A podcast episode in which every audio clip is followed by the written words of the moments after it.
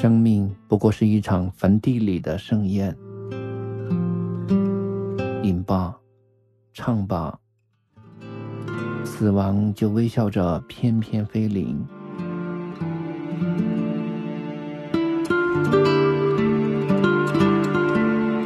当青春的容颜在镜中老去，还有谁会想起那些最初的温柔和疼痛？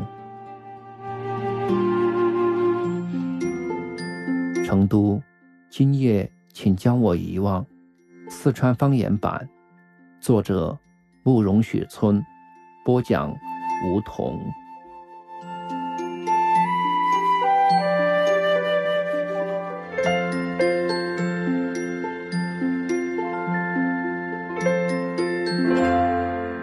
第十九集。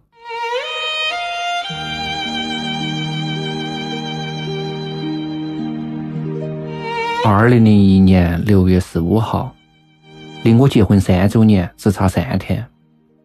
吃早饭的时候，赵月说：“要不然再多等三天。”我眼泪花一下就滚出来了。赵月低下头，过了一会儿，也抽抽搭搭的吸鼻子。吃完饭，他在镜子前头梳头，我站到他身后，强作微笑。说：“你还是挺漂亮的，不愁嫁不出去。”话还没有说完，赵月的眼圈就红了，手瑟瑟发抖，梳子啪的就掉到地上。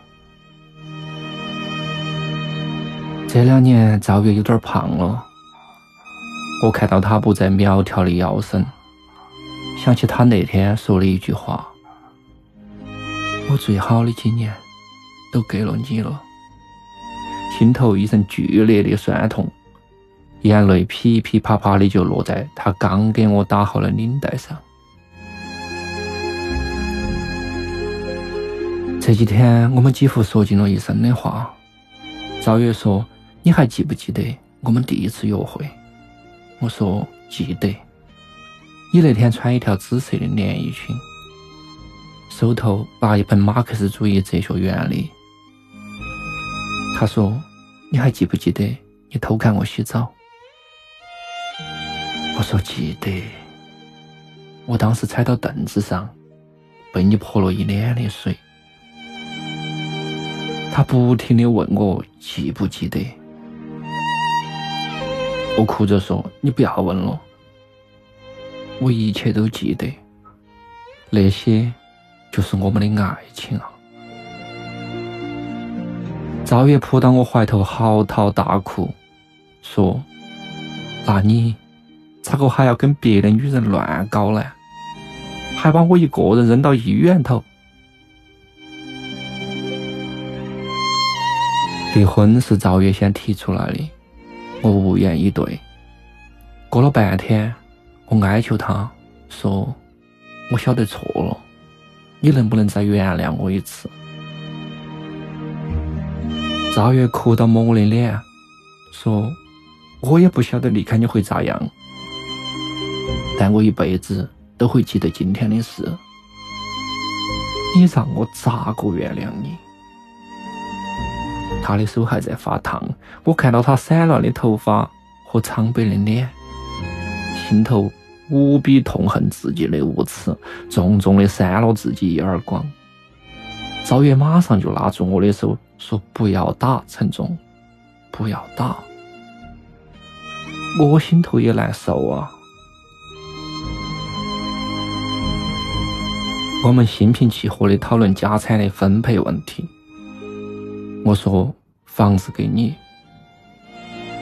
他说我不要，给你。我说我还可以回父母家住，你离开这儿又去哪儿呢？他说：“那我给你钱。”我腾的就站起来，红到眼睛，质问他：“赵月，我就那么贪图你那点钱？再说了，你才有几个钱？”然后我们抱在一起大哭。我说：“不离了，行不行？”他摇头：“说如果有一天我能把那件事情忘了，我就会去找你。不过现在，我说啥子都要跟你离婚，你太让我伤心了。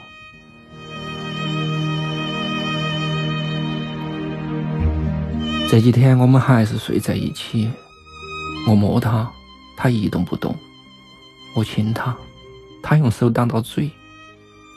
我要脱他的裤子，他就死命的挣扎。有一天，我扯了半天没有得手，勃然大怒说：“你装啥子正经？全身上下都被我摸了个遍，为啥子还不跟我？”他打断我，冷冷的反问：“你吃饭的碗被人拉了屎，你还拿不拿他吃饭？”我说：“不管是屎还是饭，一天不离婚，你就还是我老婆，你有这个义务。”他就站起来，脱得一丝不挂，然后四仰八叉的躺在床上，对我说：“你来呀，你来耍我噻，像你耍那个肥女人一样的耍我噻。”我立刻像个泄了气的皮球一样扑倒在他的身边，心中又耻辱又愤怒，如被刀割。我们第一次是在校门口的招待所头，在此之前已经亲吻、抚摸过不晓得多少遍了。赵月就是不肯接受我最后的检阅，为这事我们吵了第一次架。我说你跟他都可以，为啥子跟我就不行？赵月满脸通红，说：“陈忠，你不讲信用。”你说过不提那件事情的，你到底把我当婊子还是当你的女朋友？吵到不欢而散，他连晚饭都没吃就回去了，任我在楼下千呼万唤也不肯露面，最后连看门的大爷都烦我了。不过这件事对他还是有一定的促进作用。三天后，他就跟我走进了招待所。脱衣服之前，他一本正经的问我：“我不是处女，你会不会介意？”我急吼吼的过去解他的扣子，嘴头说：“不介意，不介意，一点儿都不介意。”他拍了我的魔爪一下，说：“你站远点，听好了，我不是一个随便的女人。今天我给你，是希望你以后娶我，你做不做得到？”我正在忍受欲望剧烈碰撞，体内的荷尔蒙如翻江倒海，不假思索地说：“做得到，做得到。”赵远立刻开始脱裤子。几年后，他跟我说：“其实他也一直强忍到的。”往事如流水，我像一个无知懵懂的败家子，一路挥霍而来，直到结局的那一天。才发现自己已经一文不名。婚姻登记处的办事员是个慈眉善目的中年妇女。她说：“你们两个多般配的，真的可惜。”赵月听到，突然转过脸去，用力的眨了几下眼睛，胸口一起一伏的。离婚的资料都准备好了，我把户口本、身份证。结婚证和照片一一递过去，心头痛得发麻。对赵月说：“你今后就不是富主了。”他一下子就哭出了声，一只手用力的掐我的肩膀。办事员看到这个场面，连声的说：“要不得！你们这个我一定不能办，办了是要上天理的。”我叹气说：“唉，没得用的，我们早就商量好了。”他愤怒的瞪我一眼，说：“你们男人就是没得良心。”然后问赵月：“小妹儿，你咋个说？”赵月哭到点头，说：“是我要离婚的，跟他没得关系。”你就给我们办了嘛！看来办事员也在里头掉眼泪。离婚协议书上少了一个签名，我签完了，把笔递给赵月，说：“这个还挺像赵氏家法的。”他立刻抖成一团，靠在桌上写不出字来。办事员在最后关头还不死心。我最后问你们一句：你们是不是想好了？我看到赵月，他眼里头满含热泪。我嗓子像是被啥子东西堵到了，嘶哑到问：你真的不后悔？办事员也在旁边劝。结发夫妻啊，小妹儿，再想一下哦。赵月不顾旁边那么多人看我，趴在我怀里头就哭，一边哭一边用拳头捶打我的胸膛。我温柔的说：“不离了，好不好？我们回家。”赵月不说话，只是摇头。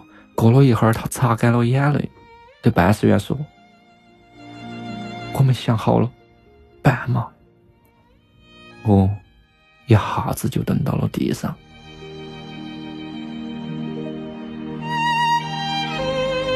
成都今天艳阳高照，街头行人如织。我搂到赵月走出来，在滚滚人流头依偎前行，一步泪痕，一步叹息。经过人民公园门口，看到一个胖子普通的栽倒。我笑了一下，心情突然好起来，问赵月要不要吃点东西。他点了点头，跟我走进了肯德基。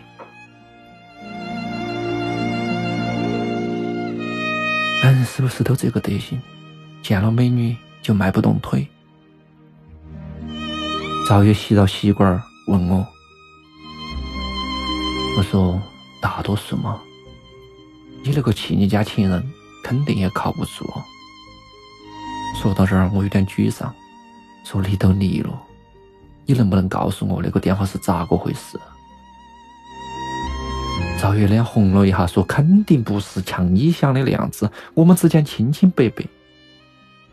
我说你不会嫁给他吧？他说你胡说啥子？我们只是比较聊得来的朋友。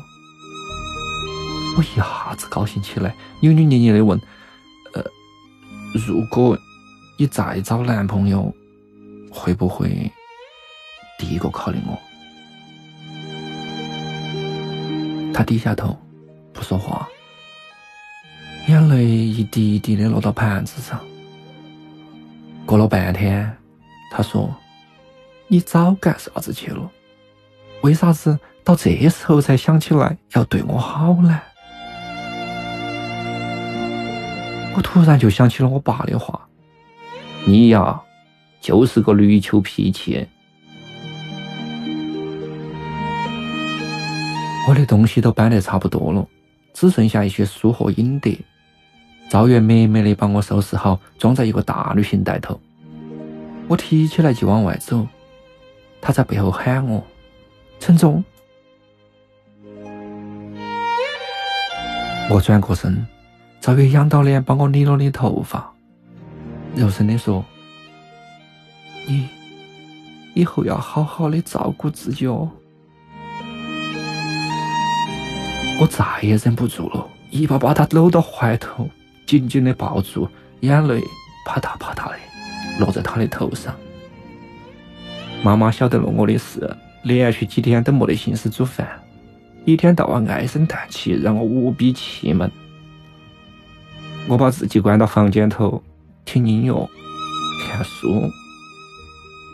但是，只要一想起赵月，心头像被刺穿一样的疼痛。老两口坐在客厅头，比赛哪个更深沉，相对唏嘘。老汉儿的白头发眼看到就多了起来，我心想，自己真是不孝，快三十岁的人了。还让父母这么操心。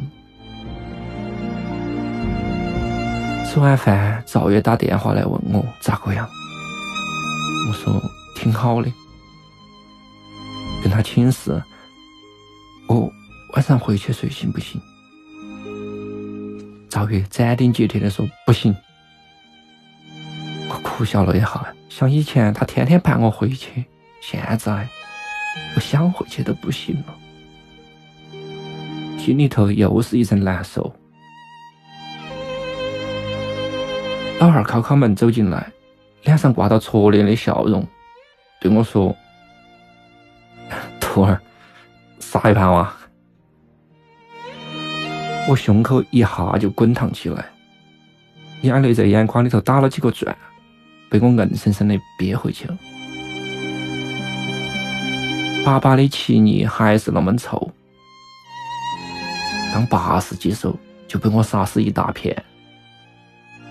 他推平认输，想劝我两句，又找不出话来说，只是闷闷的坐到。正尴尬的时候，王大头打电话来说：“嘿，没想到你娃真的离婚了。”我就晓得那个女人不是啥子好东西。我有点生气，说：“闭上你的臭嘴，这事跟他一点关系都没得。”